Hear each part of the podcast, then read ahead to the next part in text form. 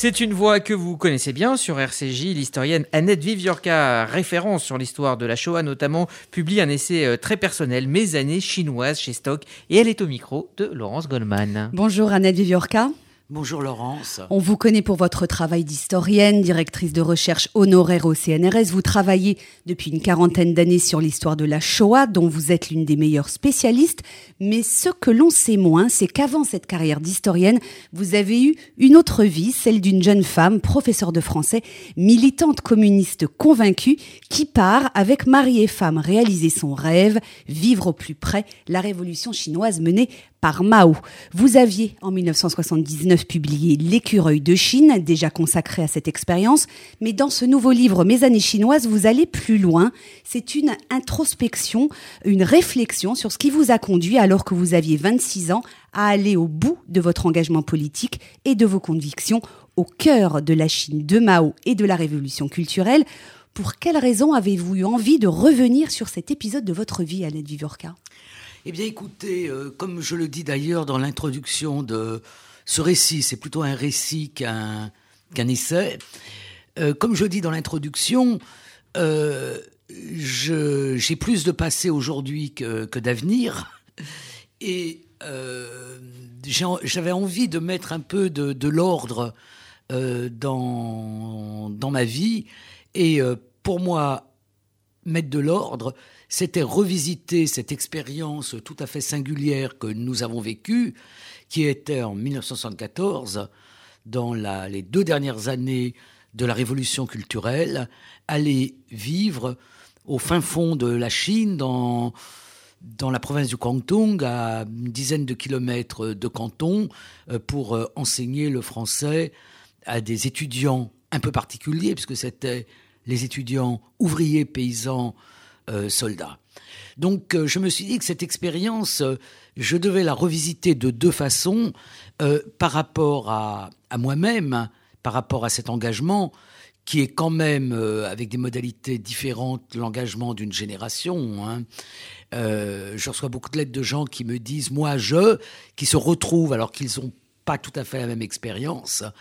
Et la deuxième raison, c'était quand même la possibilité de faire d'autant de l'intérieur que possible un tableau de ce qu'avait été la Chine de ces années-là.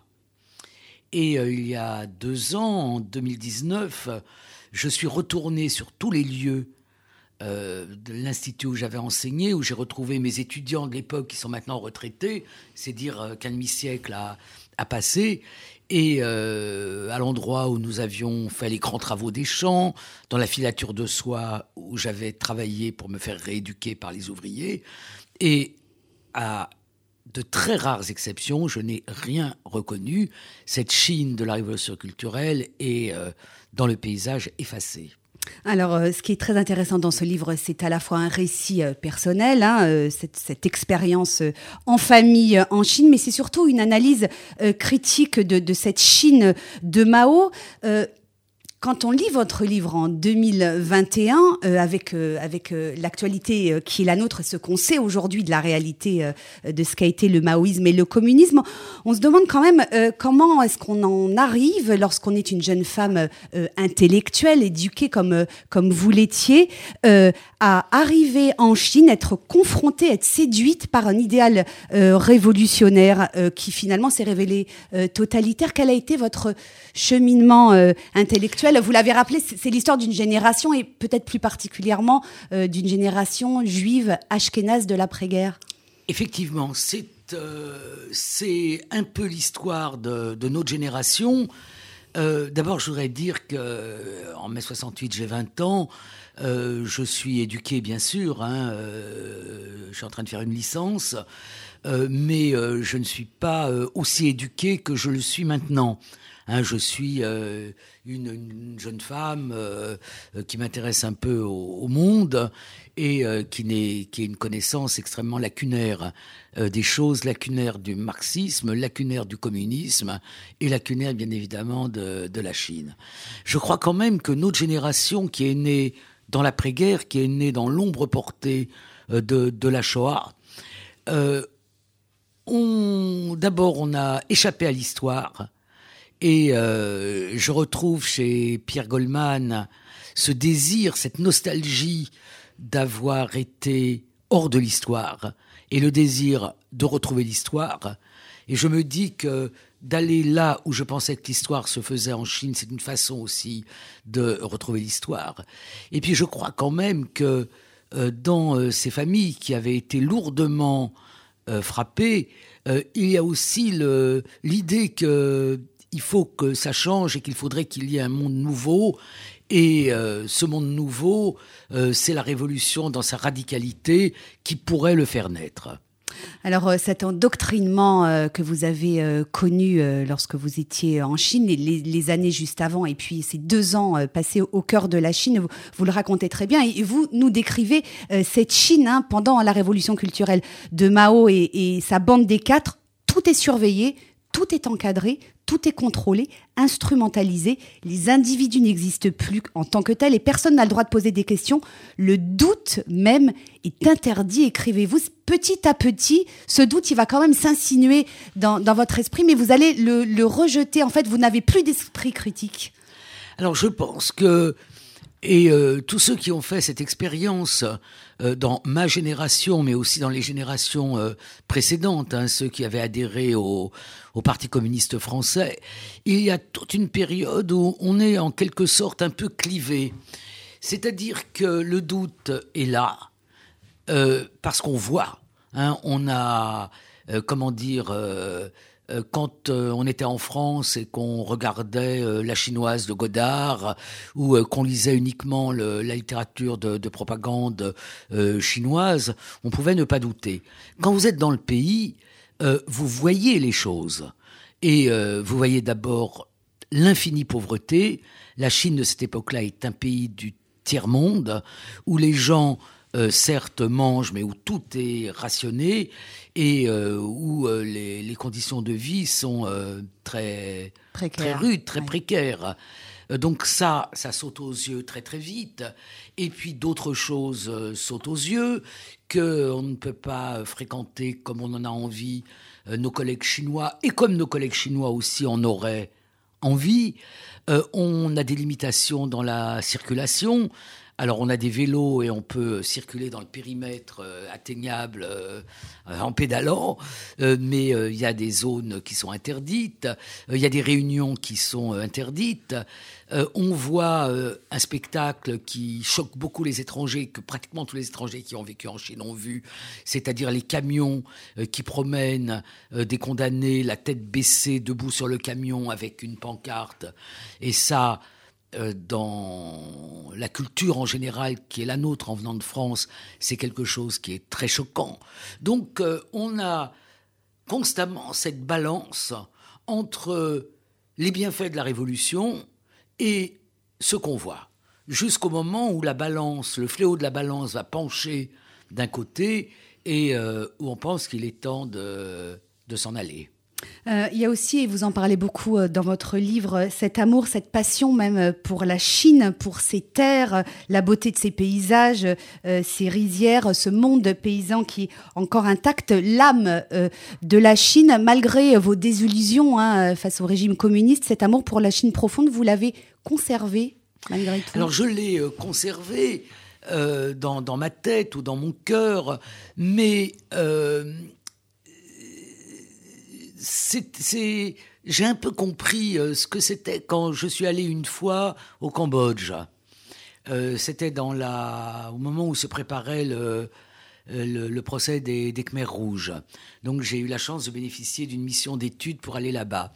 Et j'ai été séduite par le Cambodge. Et je me suis dit, c'est vraiment le charme discret, c'est Simon Lès qui parlait de ça, le charme discret du sous-développement. C'est-à-dire qu'il y a euh, devant cette euh, ruralité où euh, on laboure les rizières à l'arrière, où on repique le riz à la main, il y a quelque chose qui est, qui est magnifique. mais en même temps, la beauté et l'émotion qu'on peut ressentir, elle est comment dire, déconnecté euh, de euh, ce que peut être la vie des, la vie des gens. Et on retrouve ça euh, j'ai re-regardé pour, pour, pour, ce livre, je parle un tout petit peu de Joris Evans et de Marceline Loridan, Loridan dont j'ai fait la connaissance dans, dans, dans, ces années-là. Et quand on regarde les films, les, les 14 heures de comment Yukong déplaça les montagnes, on retrouve cette, cette beauté sans trop réfléchir à, au fait que c'était quand même de la propagande pour la révolution culturelle. Alors la question de l'identité, elle est aussi euh, dans votre livre. Euh, votre judéité, où était-elle euh, à cette époque chinoise de votre Alors, vie? Je pense que je vais reprendre cette expression à, Annie Kriegel. Elle parlait des intermittences de l'identité. Si je regarde ce ce qu'a été ma vie, on habitait dans une banlieue à Hermont où il n'y avait pas de juifs à cette époque-là. Euh, où on avait déménagé quand j'étais, quand j'avais, je sais pas, 11-12 ans. Euh, et euh, dans ces années-là, je me suis euh, vraiment euh, euh, éloigné de tous ces questionnements. Qui étaient très présents. Je me rappelle de la guerre des six jours où j'ai voulu m'engager. Donc, cette identité n'était pas tout à fait absente. Mais à partir du moment où je verse dans le maoïsme, c'est fini. Alors, je pense que dans le choix de la Chine, il y a très très loin très très loin de de, l'Europe. De, l'Europe. Euh, c'est aussi un pays où il n'y a pas de juifs, ou presque pas, hein. et, euh, et euh, où il n'y a donc pas de question juive, je mets bien évidemment des guillemets. Il était impensable euh, d'être attiré par l'Union soviétique quand on connaissait euh, les purges de 37 euh, et la grande vague d'antisémitisme qui a suivi la, Seconde Guerre mondiale.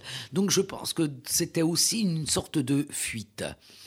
Mais j'en ai pris conscience peut-être plus rapidement que, ce que je décris, mais les, les, prises de conscience, c'est un peu comme l'amour chez Stendhal. À un moment donné, ça cristallise.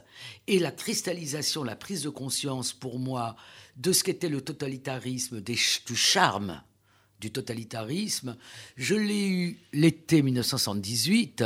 Donc nous rentrons de Chine en 76 et je retourne en accompagnant des groupes deux années de suite, 60, été 77, été 78.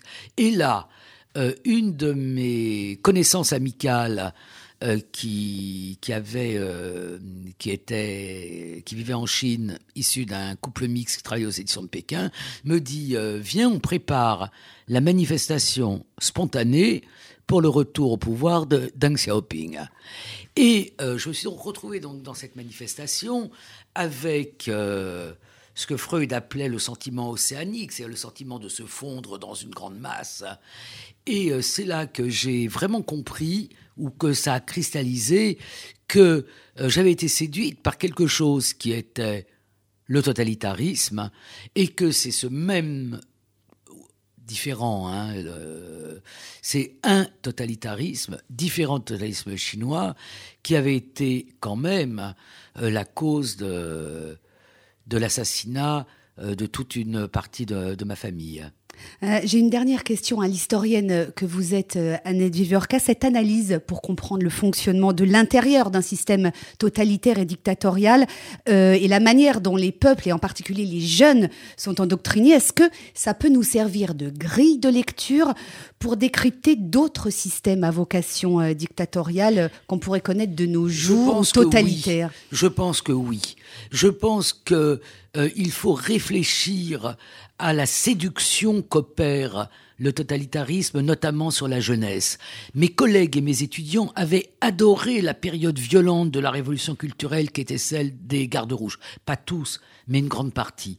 Donc il faut regarder qu'est-ce qui attire et euh, il faut aussi réfléchir à la question de, de, de, la radicalité de quelques engagements. Je le dis tout de suite, les nôtres ont été, euh, je me sens très coupable maintenant quand je regarde ça de, de, de, de mon grand âge, euh, je me dis bon qu'est-ce que j'ai fait? J'ai appris le français à, un certain nombre d'étudiants et ils ont bien profité de cet enseignement puisque à partir du moment où la Chine euh, s'est ouverte à l'étranger et a pratiqué euh, ce que certains appellent une sorte de capitalisme dictatorial d'État, euh, ils ont été dans la catégorie de la population qui a vraiment bénéficié de tout ça. Donc ma culpabilité s'est beaucoup estompée. Mais je pense qu'il faut réfléchir à, cela, c'est-à-dire réfléchir à la séduction des totalitarismes, pourquoi ce sont des régimes qui peuvent séduire, qui ne sont pas imposés de l'extérieur, à la différence de, des dictatures militaires par exemple, et euh, à euh, la façon dont la jeunesse euh, peut être attirée par, par diverses radicalités. Mes années chinoises, Annette Viviorca, c'est publié aux éditions Stock. Merci beaucoup d'être venu nous en parler dans ce journal. C'est moi qui vous remercie.